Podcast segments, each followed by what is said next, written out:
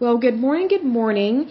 This is the lovely podcast, The Endurance of Labor Laws. I am your lovely host, Leslie Sullivan. This is episode 11, and this one is a little different because I'm not going to read every little thing. I'm just going to hit on some highlights.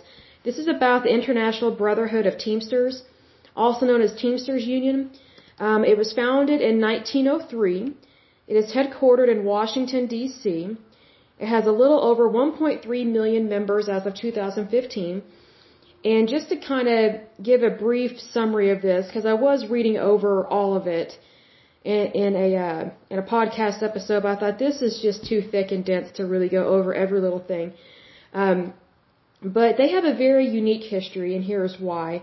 Um, some of their history stems back to Chicago, Illinois, and for those that are Oh goodness! I'm living outside the United States and are not aware of uh, Chicago, Chicago, Illinois. Um, Chicago, Illinois is known for corruption. It has been known for that for over a hundred years, and so this particular union has had a lot of problems with corruption, especially in the beginning, because back in the day, around the turn of the century in the 1900s, corruption um, was kind of an everyday uh, just kind of everyday life there in Chicago.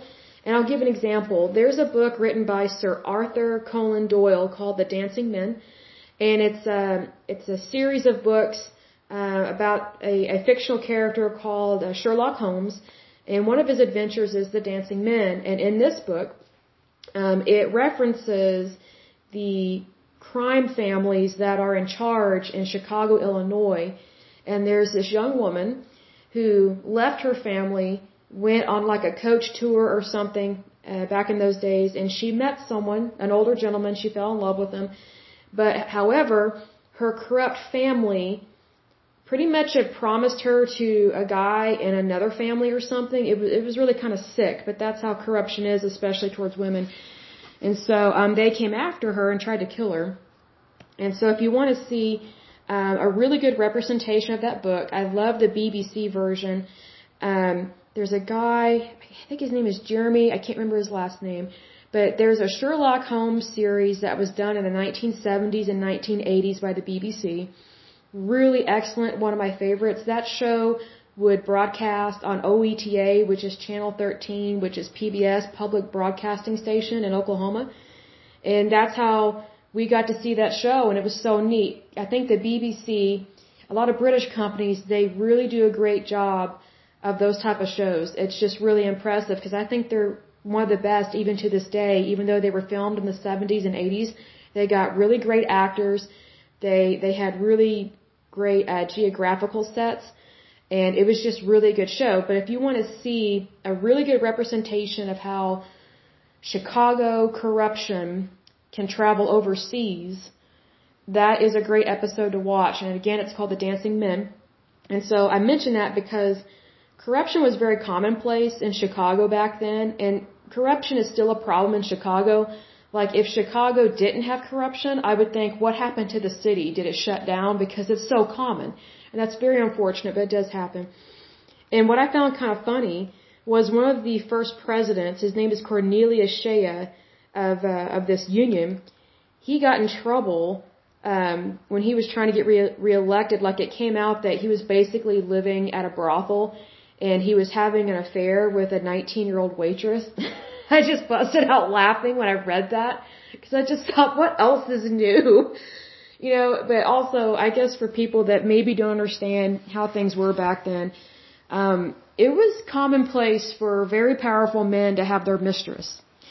And an example of this would be John F. Kennedy, um, John F. Kennedy Jr.'s dad, I guess.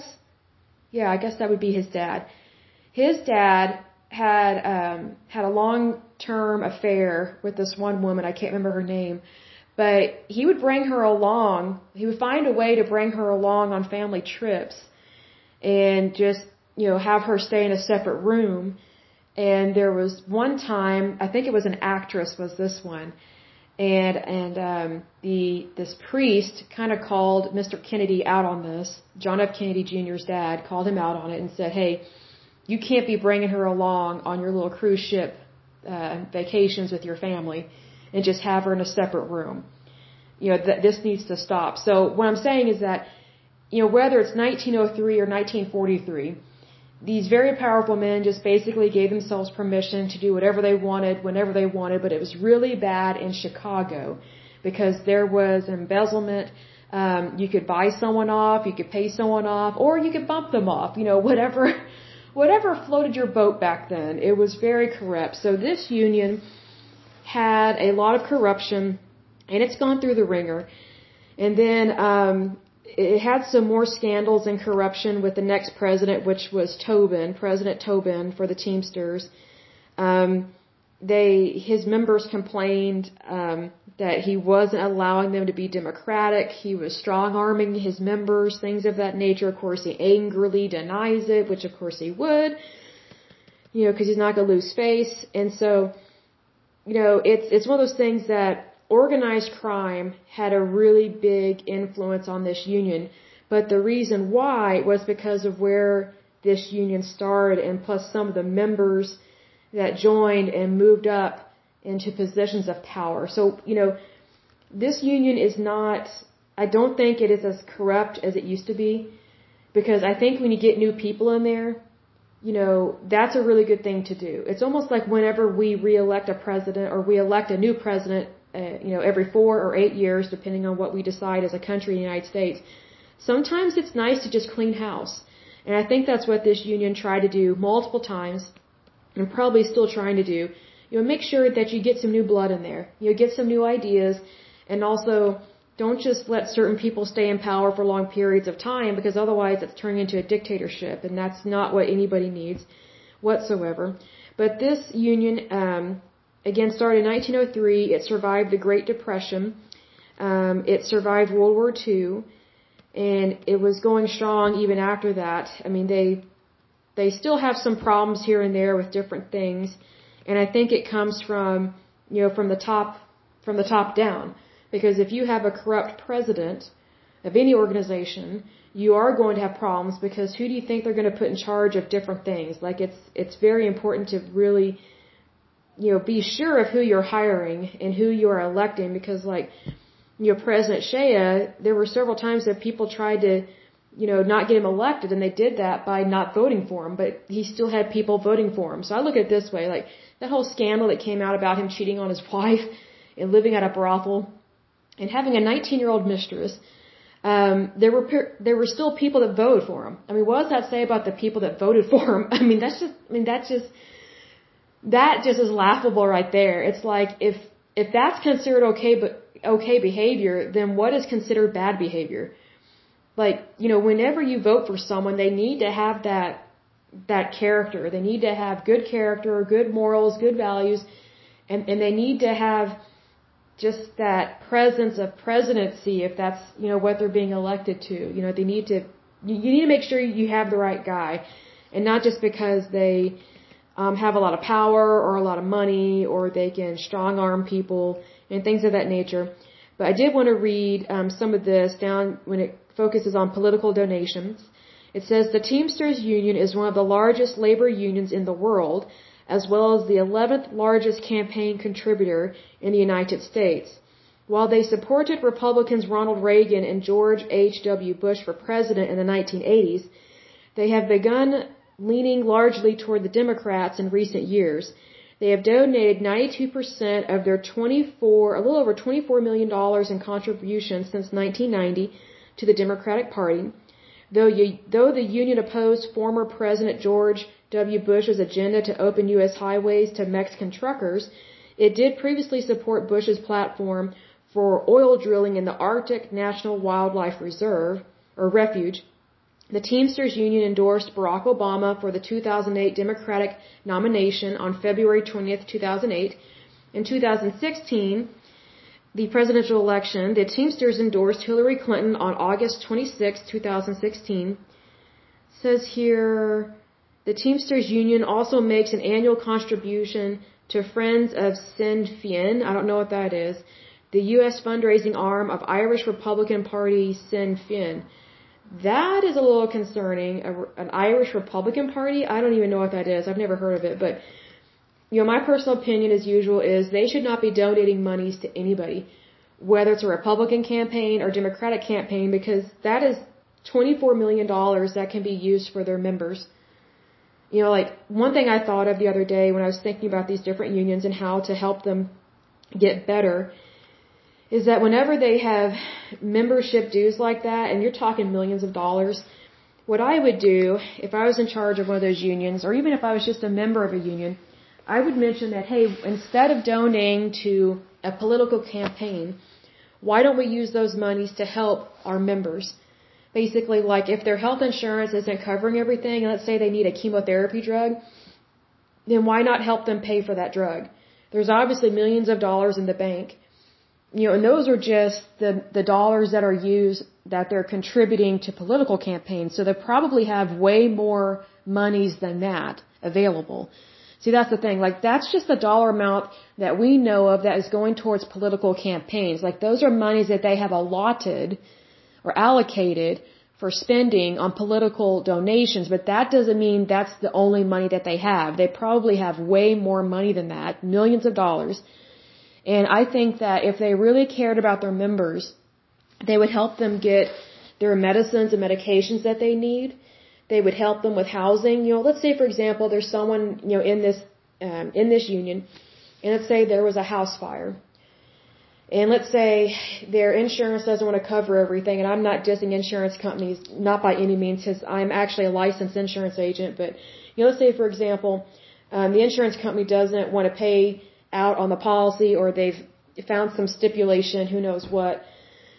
And so um, now this member is without a house and and they need to find a place to live, I think it would be way more beneficial if the union would use some of those millions of dollars to help a, a fellow union member find a home. And I'm not saying spend millions of dollars just on one person. You know, say for example their home cost 150k. Well, I think it would be a good idea if the union partnered up with like Habitat for Humanity and said, "Hey, we want to help uh, one of our union members get a new house because their house burned down. You know, we would like to help pay. You know, we'll pay for half. You know, would you help with this? So basically, the union would donate seventy-five thousand dollars, and Habitat for Humanity would donate seventy-five thousand dollars, and then maybe they could have a weekend or you know a couple weekends out of a month that they go out and help build this house, or they could also probably hire private contractors or even union contractors that can help build their house because a lot there are different types of unions out there where it's construction, roofing, you know, laying cement, whatever the case may be. You know, that's what I'm talking about when you know unions have a place in our society. I just wish they operated and functioned better to actually help the union members, especially when they are in distress. Because I look at it this way, when you're paying into a union, it's almost like when you're paying for a health insurance policy. You've put your dues in. You're paying for that. So why not get something out of it? And I'll give an example. I've probably mentioned this before, but I think it's worth mentioning again. You know, when the cost of my my health insurance went up drastically because of stupid Obamacare, and then made my health insurance policy illegal, which is total BS. I don't like that. Excuse my language, but um, it put a huge strain on me with that. It was horrible and the the health insurance that the government was uh, trying to provide was lousy and was not beneficial to me at all at that point in my life, and still is not beneficial to me at this point in my life. But anyway, so um, I look at it this way: when when the cost of my health insurance went up hundreds of dollars, I started looking at my health insurance differently. So instead of looking at it as it's just a catastrophe a catastrophe policy. I have this just in case something happens and it's just there, you know. When it went up in price by hundreds of dollars, I really started reading my policy and I was like, I'm going to start using this thing. So I started using more um, healthcare services because of the cost of my health insurance. So I started making appointments with, um, you know, an OBGYN and I always made sure to get a mammogram, which I used to never get done. So even though I, you know, I was in my 30s, you know, when I started getting this stuff done, I was like, I'm going to start using every part of this policy because I'm paying for it, and I want to get my money's worth. You know, that's just how I look at it. So I started getting mammograms. I was already getting annuals, but oh, here's another thing with that. So instead of going to like a a local doctor or you know just kind of a how do I word this properly? Um, instead of going to a doctor that maybe has like a not as nice a practice, and I don't mean that negatively, I was like, you know what, I'm going to go to one of the most expensive OBGYNs. That's what I'm going to do because I'm paying so much money.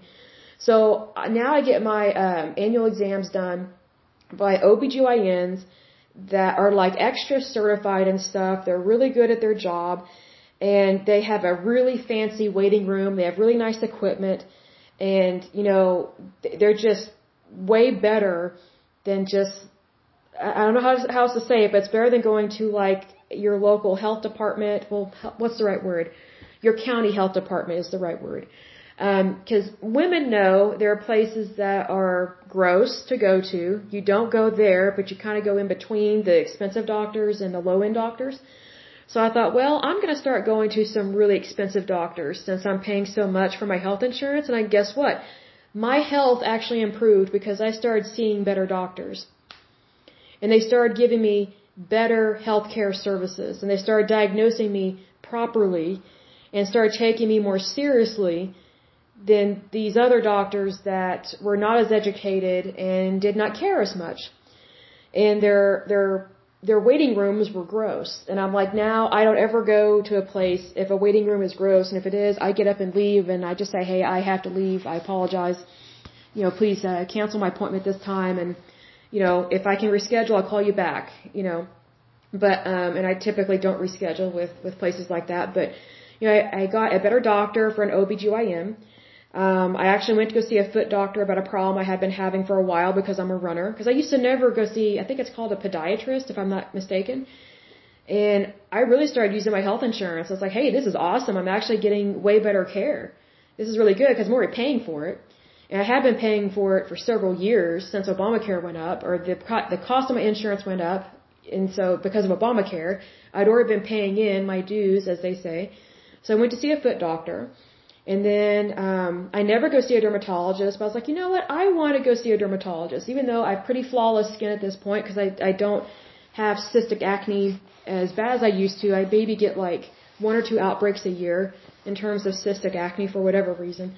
And so um, it's really good to go see a dermatologist once a year because they can catch a mole or any kind of skin lesion early and they can just go ahead and remove it so that's really good. So, you know, you're, you're getting checked out for skin cancer. So, you know, and I run outside as well and I love to tan. So might as well get checked out on that. And, oh, I started seeing an eye doctor every year. You know, I get, uh, I actually go see two different types of eye doctors. I see an ophthalmologist and an optop, uh, optometrist, if I can pronounce that correctly. Ophthalmologist is an MD. They are ones that can actually perform eye surgery on you. Optometrists are ones that help you do your eye exams and they get you fitted for glasses as well. Optometrists are really good if you just need to get your foot in the door with like a eye surgeon because sometimes you have to do referrals. So I just go see both. And it's two totally different people and they take really good care of my eyes. I think that's great. Because there was one time I had a really bad um, infection in my eye, but I didn't know what was going on with it. I had um, optic iritis, which is inflammation of the front of the eye. It is excruciatingly painful. And so they don't know what causes it. This is just in general in the medical community. Um, all they know is that typically it's because you have a virus of some sort and um, it is attacking the front of your eye. And they don't know the name of the virus, you know, nothing like that. It's just you have inflammation, we need to treat it so that way no permanent damage is done. So every once in a while I have a flare up of optic iritis, uh, particularly in my left eye. And I can tell when it's flaring up because it's like I'll get sick with like a cold or even um, like a sinus infection. And I know that's usually when whatever it is flares up in my left eye and it gets really painful really quick. And what really sucks is when I have that happen and then I have a migraine on top of it. Um, it's like I can't leave my house. Um, it's it's really excruciatingly painful, especially with the eyes. Um, so I'm trying to think of anything else doctor wise that I went to go see. I'm trying to think what else. Can't think of anything else off the top of my head, but it's funny, like, um, in the D's in my phone on my address book, it just started filling up with all these doctors. you know, because I started um, really, really using my health insurance policy. I was like, well, if I'm paying for it, I'm going to use it. And um, I just wanted to make sure that you know I'm getting the most bang for my buck. And what's nice about that is it creates ownership because that policy I pay for and pay a lot of money for, it is mine. Like I pay my dues. I think we should have the same mindset if we are members in a union. So if you're in a union, which I am not, but if you are, I think you should take a look at what is the charter statement for your union, what is the constitution that they have written for your union, and really look at your member uh, membership benefits is what it's called, and really see how it personally benefits you, not just the country, not just the union, not not some political action, you know, not some stupid cause you know, how does it affect you personally? Because you're the one who's paying the bills for that union, just like I'm paying the bills for Blue Cross Blue Shield of Oklahoma. Because that's the health insurance policy I have, and I'm not dissing them by any means. Not by any means, because I'm truly grateful for them. But, you know, it's one of those things that because of Obamacare, they they squeezed out so many insurance companies out out of Oklahoma. So I can only get either United or Blue Cross Blue Shield. And because Obamacare squeezed out all these other health insurance companies, it raised the rates tremendously because there's not as much competition. So whose fault is that? I don't completely blame United or Blue Cross Blue Shield. I blame that law and I blame the federal government for messing with my health insurance. And also they're messing with everybody else's health insurance. I mean, it, it's the same thing. It's the same concept. It's the same principle. So if you're in a union, I would very much be aware of what is going on with your money because you're paying dues. And if you're if you're part of a of a union and you're a non-paying member, I would strongly encourage you to to be a paying member. Because I think that if you're going to be a part of something, you should be a part of it 100%. Like you should be fully vetted. You should be fully invested in it. Um, because I think that number one, you'll get more bang for your buck, and number two, you'll have more fellowship and, and you'll be more involved in things. Because I look at it this way, you know, you know, like when I go to the church that I go to, if I only go once a month, once a year, yeah, I'm technically a member, but I'm not really, really interested. I'm not really participating. And it's kind of like, what's the point of participating in something if you're not really going to participate, if you're not going to be aware of what's going on? Like the church I go to, I've grown quite a bit in my faith and one of the ways I've grown my faith is I've gotten involved in fellowship there, but outside of the worship service. So I've gotten involved with a couple of different Bible studies. I've met new people. I volunteer. I, I mean, I help out with baptisms. Um, I just have really grown in terms of how I view my relationship with Christ, but also how I view my relationship with other people. And I think that if you are a non-paying member in a union, I think you're missing out on fellowship. I really do. And I think your life will be better and more enriched if you are a paying member of your union. Because I think that, you know, it's important that you get the most out of it. And that also, not only do you get the most out of it, but you put, you put the most into it. You know, it's not just money, but it's your presence, it's your ideas, it's, it's your good stewardship and and you you you know basically goodwill towards other other men and women and children you know goodwill towards your fellow man as they say. And i think that you know when you believe in something you, you should want to be more active in it. And i don't mean more active in like an aggressive uh, picketing kind of way and you know any kind of corruption or embezzlement or things like that. But it just means that you know you you basically put your money where your mouth is and i don't mean that negatively but in a way, that's what we do in everyday life. You know, like, you know, when we purchase a house and we're paying a mortgage, we're putting our money where our mouth is, and that money is going towards the bank because we bought a house. And so when we say, I bought a house, I have a mortgage, you're putting your money where your mouth is because you're paying for your mortgage. It's the same thing when you buy a car. You know, if you're taking out a loan on a car from a bank or a credit union or whatever the case may be, or, or a private financier, you know, you're, you're putting your money where you're talking about it, so to speak. You know, when you say, oh, I have a new car, well, you're putting your money where your mouth is because you're paying that bank to basically help you finance that car. It's the same thing with unions. And I think that if you really want to make a big difference in society and you are part of a union, go ahead and be a paying member of your union and get more involved and really learn the ins and outs of your of your organization. Because here's the thing when you invest in something you typically care more about it if that makes sense. You know I look at it from like a stockbroker point of view. You know if you are investing in stocks are you going to be more aware you know when you purchase just a few stocks or are you going to be more aware of when you purchase thousands of shares of a stock you know, what is your level of interest? That kind of thing. So that's how I view it. And again, my rationality comes from, you know, purchasing my own health insurance and seeing the cost of it being driven up by stupid Obamacare and creeping socialism in terms of socialized medicine.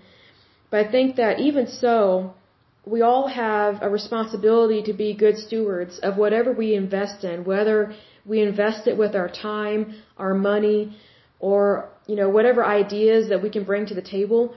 Because, you know, it's important that when you get involved in something, that you truly believe in it and that you want to see the common good and that you want things to work out well and in a peaceful manner. So that's just kind of a side note with that. But anyway, um, this union, it has um, a rough beginning. It's had some rough years, but they still have a lot of members. Um, the biggest thing that I don't like is you know, donations going to political campaigns, whether it's Democrat or Republican, I just don't agree with that. Again, I think those funds should be used elsewhere. I think they should be used specifically for the members in everyday life, like things that they need help with, like immediately. You know, you, I, you I'll give another example. You know, let's say, for example, you have a, a union member whose wife is really ill, just got diagnosed with breast cancer, and she needs help paying for that. You know, let's say they have great health insurance. Let's say health insurance is doing really good, but it still doesn't cover all the treatments because cancer treatments can be very expensive, whether it's with radiology, oncology, you know, the, the chemotherapy drugs, things of that nature, the tests that they get, or maybe she needs to be on one of those experimental drugs. You know, things like that. You know, things cost money. Whether we like it or not, things cost money.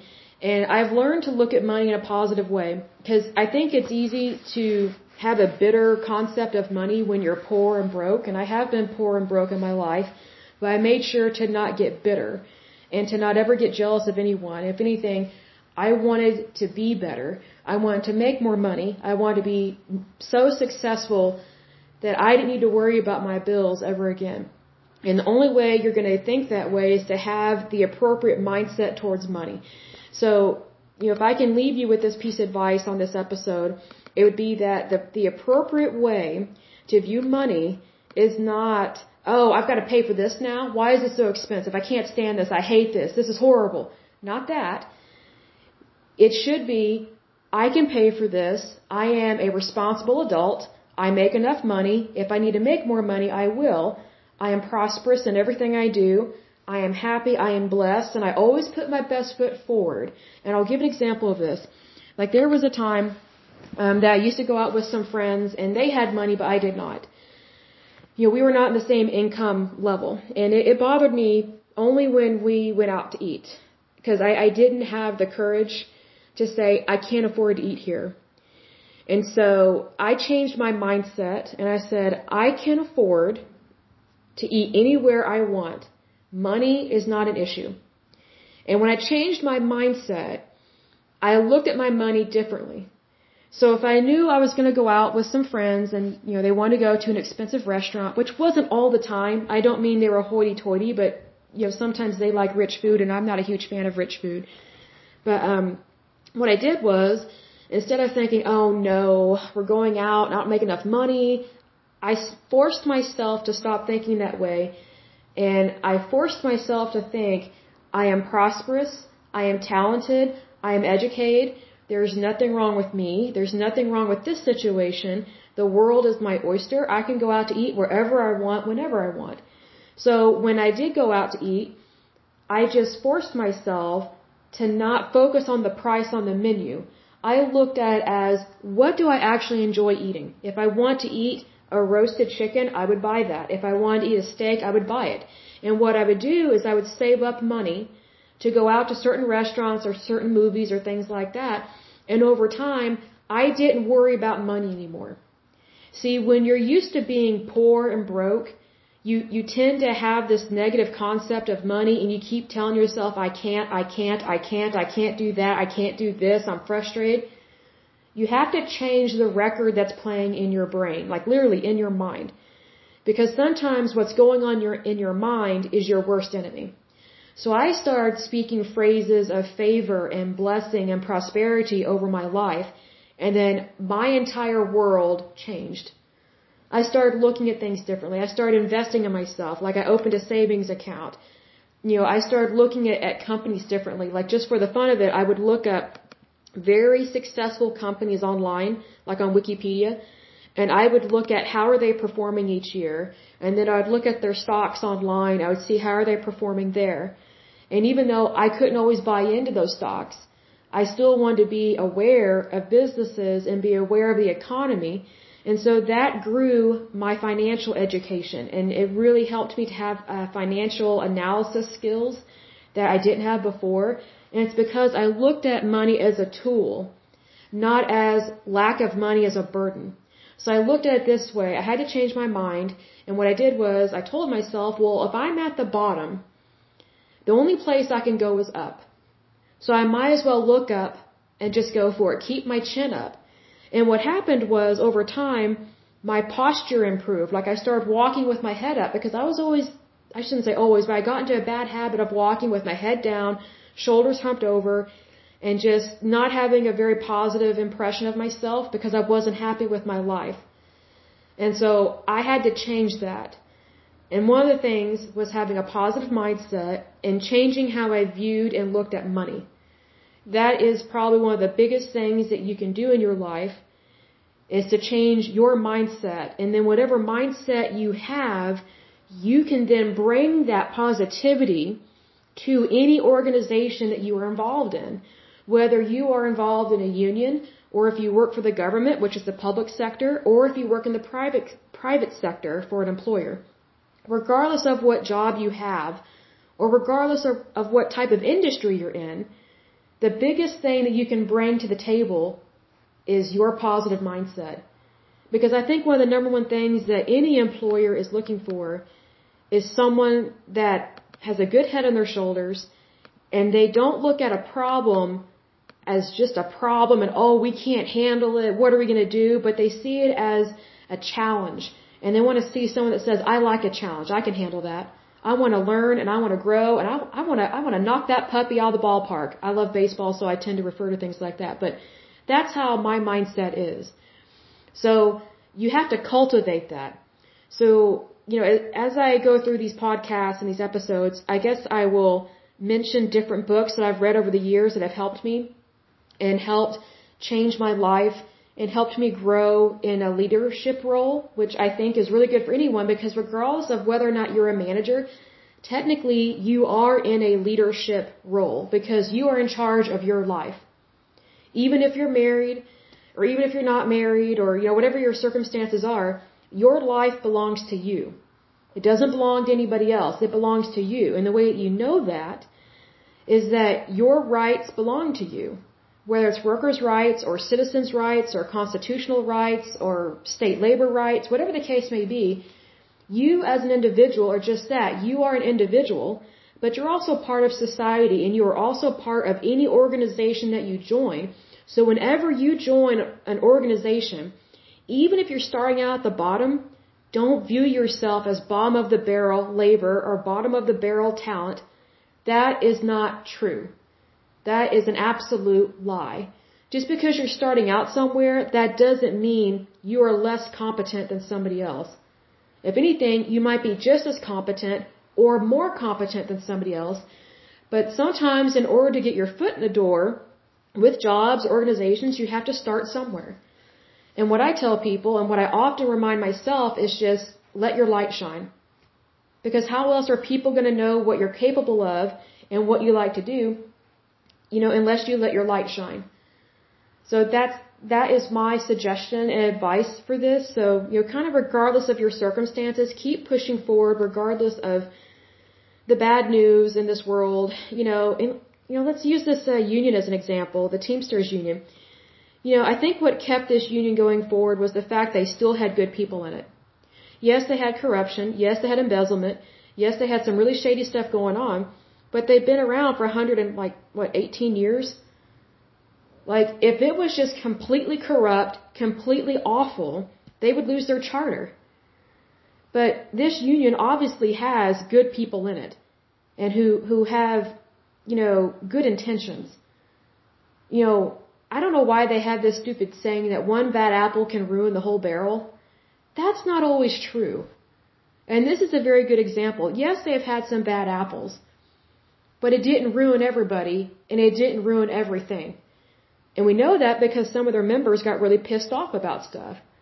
And if anything, that shows you that they did have morals and values, even in the beginning. But, you know, sometimes, I look at it this way, sometimes you don't know what your leader is going to do until they start exercising their power and they start making decisions. That's the thing. You're never going to know everything about somebody. You know, say for example, like the president of the United States, whether it's Biden or Trump or Franklin D. Roosevelt, whoever, you know, you're not going to know everything about a candidate, even if you go digging for it, which I think is stupid. You know, everybody has flaws. Everybody makes bad decisions, but also everybody makes good decisions. So it's kind of those things. Sometimes you don't know what someone's going to do until they're in that position. So really, when you're voting for somebody, or even when you're working for somebody, you're giving them the benefit of the doubt to start with. Like with me, whenever I start working for someone or with some or with somebody, I wipe the slate clean, and I just let the relationship grow. And you, you just get to know each other and you just live life. You know, that, that's how it is, regardless of what kind of relationship it is, where it's private, personal, professional, you know, clerical, who knows what, business. I mean, it, you have to give things a chance. Like, even though I didn't vote for President Biden, he is still the President of the United States, and I honor and respect him. And, you know, I pray for him. And I pray for his employees and his staff, because even though I didn't vote for him, I still wish the best for him. If that makes sense. So regardless of who's in power and who you work for, and, and things of that nature, it's better to come to the table with a positive attitude and a positive mindset than the opposite. Because otherwise, you could possibly bring in more trouble than, than good ideas. And I would rather be around people that, hey, you know, they just say it like it is. Hey, I, I don't like what's going on, but, you know, let's work through it. L- you know, let's, let's make this better. I'd rather have something better than something worse, if that makes sense. But anyway, um, that is it for today's podcast. And I actually was going to let you know that I have a new email address. I created this specifically for this podcast just in case someone wants to email as well. You have two options. You can go directly through the podcast website where you clicked on to listen to this. You can say contact me and there's a, a button there or you can email me directly and it is yourlaborlaws at gmail.com and that's Y as in yo-yo, O as an octopus, U as an umbrella, y, or R as in rover, and then labor laws, and that's uh, laws with an S at gmail.com. So feel free to email me anytime there as well. As soon as I get it, I will respond. That is always a good thing.